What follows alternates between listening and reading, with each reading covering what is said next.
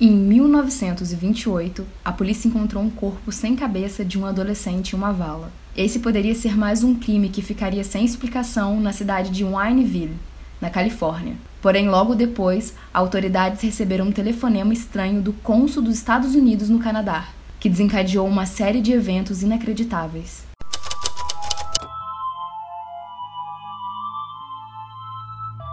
Bem-vindos ao Bu. E outras coisas. Eu sou a Mia. Eu sou a Cibele. Oi. Não vai ter recado agora, não. Tem nada pra falar, não. Tô sem assunto. Então vamos começar. Você não vai encontrar o Wineville, Califórnia, em lugar nenhum no mapa. Você pode jogar no Google, que não tem. Porque a cidade, ela até existia. Mas ela foi desaparecida, entre aspas, em 1930 e foi substituída por Miraloma. Hoje em dia, esse é o nome da cidade. O nome da cidade acabou sendo substituído por causa dos assassinatos que aconteceram em Wineville Chicken Coop. Os crimes foram tão hediondos que as pessoas não aguentavam mais associar esses crimes à cidade de Wineville. Os assassinatos de vários meninos, e a gente fala vários porque a gente não tem o um número preciso de vítimas, no sul da Califórnia de 1926 a 1928 revoltaram a nação, o que gerou uma quantidade tão grande, tão extrema de publicidade negativa que a cidade ela teve que mudar o nome, porque quem vai querer trazer uma empresa para uma cidade onde vários meninos foram uhum. mortos? Quem vai querer mudar para essa cidade? Então meio que teve que apagar a cidade para ela ela renascer, para ela ser uma outra. Mas isso é muito complicado, né? Que Columbine, por exemplo. Eles não querem ser conhecidos pelo massacre. Mas o nome tá lá, tá o mesmo. E foi uma coisa meio que de resistência, né? Não mudar o nome, não. É, mas eu acho que, tipo assim, Columbine foi um ataque. O, o ataque em Columbine, né? A escola foi para que a sociedade meio que se desfizesse ali, né? Ele foi programado para que desse um ruim ali na cidade. Então não mudar o nome é meio que não, vocês não conseguiram o que vocês Isso. queriam. Tipo, o Eric queria que a escola não sobrevivesse, que a cidade não sobrevivesse, que todo mundo ficasse tão abalado que talvez tivesse que mudar até o nome, né? Uhum. E esses assassinatos não tiveram nada a ver com a sociedade em si, era a ver com pessoas específicas, uhum. né? Tipo, desejos de certas pessoas. Sim. E aí eu entendo mudar o nome, porque como você vai. Vocês vão, vocês vão entender no decorrer do episódio as maldades que aconteciam. Uhum. E é difícil superar essas maldades, sabe? Ela. Quando envolve abuso sexual, quando envolve essas coisas, torna um pouco difícil é, limpar a barra da cidade. Uhum. E você pode ter certeza que Columbine perdeu muitos alunos por continuar sendo Columbine. O cônsul dos Estados Unidos foi avisado sobre os assassinatos do galinheiro por Jessie Clark, de 19 anos. Ela tinha voltado em pânico para o Canadá depois de visitar o seu irmão na Califórnia. Sanford Clark, de 15 anos, estava trabalhando no rancho do seu primo de 19 anos, Gordon Stuart Northcott. Não, a gente nunca vai acertar a pronúncia do nome de ninguém, tá, gente? Aceitem. É uma meta nossa. Jessie ficou preocupada com as estranhas cartas do seu irmão e fez uma viagem para visitá-lo. Apesar dos esforços de Northcott para garantir que os irmãos nunca estivessem sozinhos, a Jessie conseguiu que seu irmão dissesse a verdade. O primo deles, o Northcott, não apenas abusava sexualmente, mas também era assassino.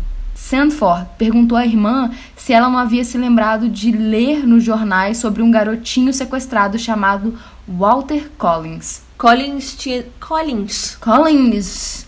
Carioca. Collins.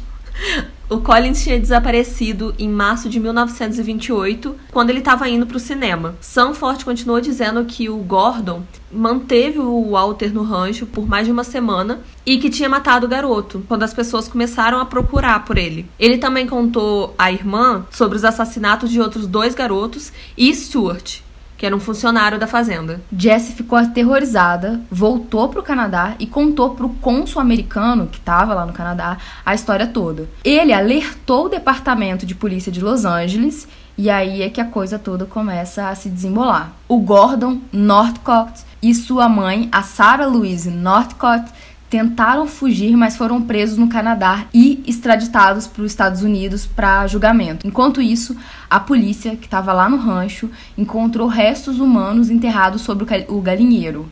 o galinheiro. Galinheiro. Mas a história dos assassinos de galinheiros não terminou aí.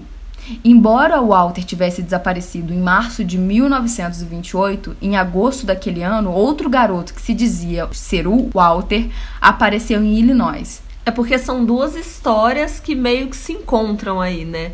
Tipo, pra você entender as suspeitas em volta do, do sumiço do Walter, você tem que saber a história do galinheiro. E a história do galinheiro tem muito a ver com a história do Walter. A mãe do Walter, quando ele desapareceu, ela custeou as viagens desse menino pra voltar pra casa, digamos assim. Só que ela acabou voltando à polícia de Los Angeles e alegou que esse não, é, o- não era o filho dela.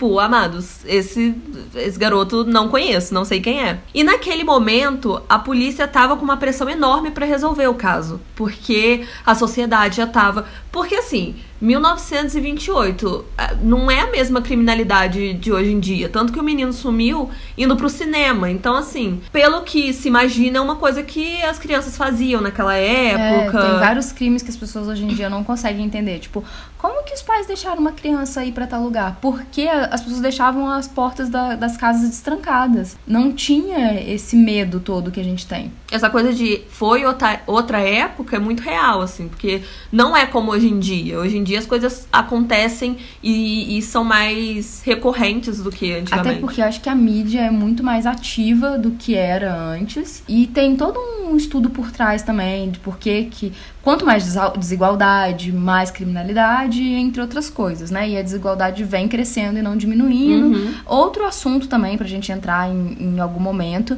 mas o que é importante dizer é, naquela época, ter um crime desse patamar de loucura era aterrorizante. E as pessoas estavam perdidinhas e botando pressão na polícia, e a polícia se sentindo pressionada.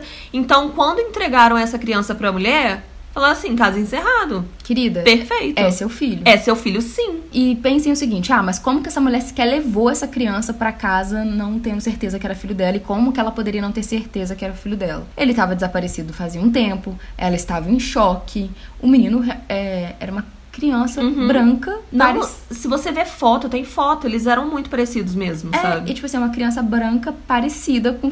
Gente, brancos. A gente fica zoando asiáticos, mas assim, bote vários brancos juntos e saberás o que, que é todo mundo igual. Exatamente.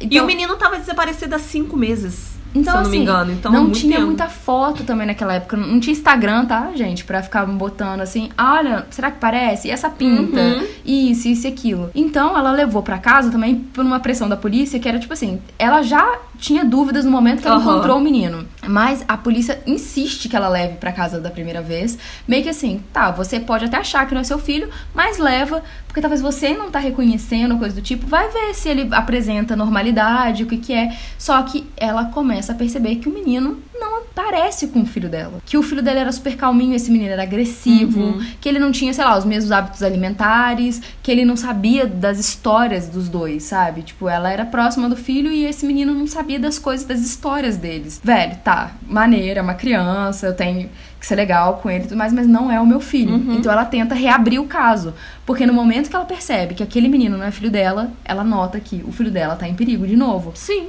que o filho dela tá por aí, solto, e que ela precisa encontrar. Então ela tenta reabrir o caso.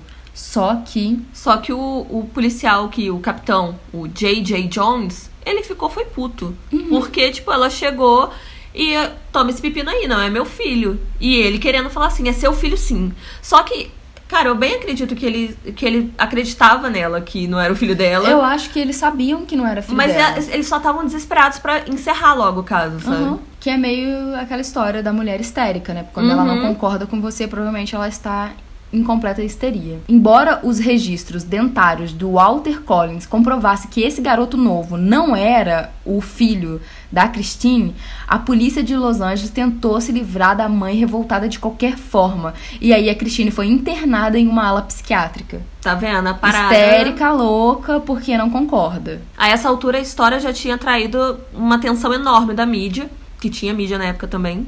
Tinha Sônia Abrão. Não é de hoje. Não é de hoje, mas tinha com certeza. Ela foi liberada do hospital cinco dias depois de- dela ter sido internada. A força, no caso. E à força, exatamente. E o público, as pessoas, ficaram todas do lado dela. E mais tarde, esse menino acabou confessando que ele não era nada o Walter Collins, mas que ele apenas personificou e porque ele queria entrar pro cinema de Hollywood. E eu vi umas histórias diferentes sobre o porquê que ele fez isso também. É, o que eu ouvi também era que ele sofria abusos em casas, tipo É. assim, de apanhar, isso e aquilo. Ele tinha fugido de casa. Ele tinha fugido, porque parece que ele morava com a mãe, só que aí a mãe morreu, aí ele foi morar com o pai. Só que aí ele sofria com o pai. E um dia falaram com ele que ele parecia com o menino que tava desaparecido. Aí ele E falou aí assim: ó, ó, tem um lugar pra eu comer, um lugar pra eu morar. gostei, vou tentar, vai que. É, e, e ele personifica mesmo. Uhum. assim. Tem um filme que vai que pega essa história e vai lá no final a gente vai falar sobre ele. Mas pelo filme e tudo mais, é foda, assim, porque o menino, ele faz ela duvidar da sanidade dela, porque ele não sai do personagem. Então ela só pode estar doida, porque ele tá dizendo que é filho dela. Por que, que um estranho diria que era filho dela? Uhum. Ainda mais uma criança estranha. E aí a gente volta no negócio, a gente não duvida de crianças e tal, mas criança também sabe mentir. No caso, essa mentiu, sabe? Uhum. Mas eu odeio falar sobre criança sabe mentir, porque as pessoas acham que eu tô dizendo não acredite em criança. Acredite em crianças, apure o que as crianças estão falando. Faça-me faça esse favor aí. Não, e se você for pensar também, esse menino, tipo, no caso dele, ele não tava fazendo por maldade, assim, ele tava pensando no bem-estar dele. Eu acho que ele não pensou nas consequências, que um Aham. outro menino estaria lá fora morrendo enquanto ele tava na casa desse menino falando Uhum. que é ele, entendeu? Ele tava pensando assim, prato de comida. Isso. vida maneira. O Northcott confessou apenas um assassinato, o do adolescente mexicano Alvin Gotea, que acredita-se ser o garoto que a polícia havia encontrado, o decapitado. O né? decapitado no- na vala. Acredita-se que, em uma tentativa de proteger o filho, a mãe do Northcott alegou ter matado o Walter Collins, mas o corpo do menino nunca foi encontrado. Durante o julgamento, ela alegou ainda que o filho assassino era fruto de um relacionamento incestuoso entre o marido e a filha deles, embora isso nunca tenha sido comprovado. E se fosse também, gente? Tanto faz, Fez merda. não me importa. Mas eu acho que isso é uma forma de dizer que ele era louco. Aham. Porque a gente sabe que relações incestuosas podem dar alguns problemas e naquela época era mais tentavam ainda mais enfatizar isso pra que as- não, os pais não tivessem filhos com as filhas, Uhum. né, e tudo mais. E acho que essa foi a forma dela dizer assim: louco, insano. Hum, Foi gente, culpa dele, não, não tá foi bem. culpa dele. Gordon Northcott, gente, esse nome é um trava-língua pra mim. ele foi considerado culpado pelos assassinatos de três garotos. Ele foi condenado à morte e enforcado em 1930. A mãe dele foi condenada por assassinar o Walter Collins e recebeu uma sentença de prisão perpétua. O capitão J.J. Jones foi suspenso do seu cargo e um juiz concedeu a Christine mais de 10 mil dólares que ela usou pra continuar as buscas pelo filho dela, o Walter. Mas os Northcotts alegavam que ele estava morto há muito tempo, né? E assim, não tinha como provar que eles mataram o Collins porque, Porque- não tinha corpo. Isso. Mas, Mas tinham corpos, Tinham corpos. de corpos. como a gente falou no começo, não tem o número certo. E uma das pessoas que conseguiu fugir do galinheiro Uhum. chega a dizer que o Walter estava lá. Uhum. Então, não dá pra saber se ele tava mesmo, se confundiram o menino, se os Northcotts eram apenas tão psicopatas que eles queriam fazer a Christine sofrer. Se- o- não dá pra saber o que, que aconteceu, mas na dúvida, uma mãe desesperada faz de tudo e ela gastou o dinheiro da, tipo, da indenização Aham. pra tentar procurar o filho dela e ela procurou o filho dela até ela morrer. Uhum. Ela nunca desistiu. E é muito provável que o filho estava morto. Não, provavelmente ele foi um dos- uma das vítimas do galinheiro. Aham. A história de Collins e da Christine e do galinheiro inspirou o filme A Troca. Esse filme eu assisti há muitos anos atrás. Eu nunca assisti. Muitos anos atrás. Foi por isso que eu queria é, que entrasse no podcast, porque minha mãe é assim, a fã da Angelina Jolie, né? Uhum. É, lindos lábios. Minha mãe é obcecada por filmes, assim. Minha mãe pegava todos os filmes da locadora que não fosse pornografia e terror. Inclusive, tá aí o meu gosto no cinema. Eu não assisto pornografia e terror. Eu não assisto pornografia. Terror, assisto muito. Hoje em dia eu assisto muita coisa até de terror, mas eu não assistia nada de terror. É, pornografia? Hum, minha mãe é amiga, amigaça dela, é a dona da locadora, porque era o tipo de amizade, né? Minha mãe curtia mesmo muito filmes. Então eu assisti tudo que era tipo de filme, todos os lançamentos. Tudo que era que aparecia naquela locadora eu assistia. E aí tinha, acho que, três locadoras no bairro. A minha mãe tinha ficha em todas as locadoras. E tinha uma locadora em outro bairro que minha mãe tinha ficha. E tinha uma outra no, mais no centro da cidade e minha mãe tinha ficha. Onde tivesse uma locadora, tinha o nome da minha mãe. Porque ela tinha que pegar todos os lançamentos, todos os indicados do Oscar. Então chegou num ponto onde a gente ia pro, pra locadora e não tinha mais filme pra gente ver. Foi quando migramos para séries. Porque a gente começou a alugar box de série. porque já não tinha mais o que assistir. E um desses filmes foi A Troca. E eu lembro de estar impactada. Porque o filme vai. E foi lá que você conheceu a história. Foi. Porque o filme vai. O filho dela some. Aí ela tá na procura do filho. Aí chega um menino. E aí você duvida que o menino não é o filho dela. Você duvida da sanidade dela. Uhum. Porque, tipo assim, é o filho dela, gente. Parece com o menino da foto. É o filho dela. Por que ela não tá querendo aceitar o filho dela? Ai, meu pai do céu, será que ela tá louca? Porque, coitado do menino, ele tá sendo rejeitado pela mãe. E aí, é, tipo, uma pinta que ele. Sabe? Tô dando um exemplo que faz muito tempo, mas é tipo assim, uma pinta que ele tem que o menino não tinha ou que o menino tinha que ele não tem. E, e ela vai batendo as coisas. É muito sutil, assim, a, quando ela começa a reparar as diferenças, Uhum. sabe? Porque na hora do encanto, que tipo assim, encontrei meu filho, tá bom, tá bom. E aí depois a coisa vai, vai, vai. E Você personalidade. vai é- apurando mais. Personalidade é uma coisa, né? Difícil de você Copiar de copiar pessoa. completamente. Aham. E tem um documentário sobre pessoas desaparecidas que retornam, que um dia talvez eu fale com vocês, que é maravilhoso. Mas deixe a Sibeli só com a cara de curiosidade, depois eu falo. Eu estou com essa cara de curiosidade. Mas fica meio assim, né? Que o, que o policial também, tipo, ele tá com razão, né? Porque é claro que é o filho dela. Uhum. Até que a história muda, tem um sanatório, tem isso, tem aquilo, e aí aparece a história do galinheiro.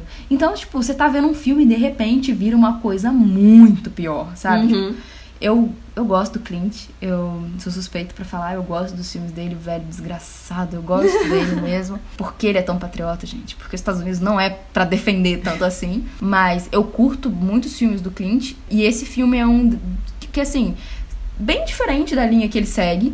Esse filme é o menos americanizado, não americanizado, menos patriota, sabe? Dos filmes que ele faz. Porque ele gosta de contar a história do americano que deu certo, que deu a volta por cima, que tava na merda e. E nada contra, gente, porque pode falar isso também, né? Mas eu acho que é um pouco demais às vezes.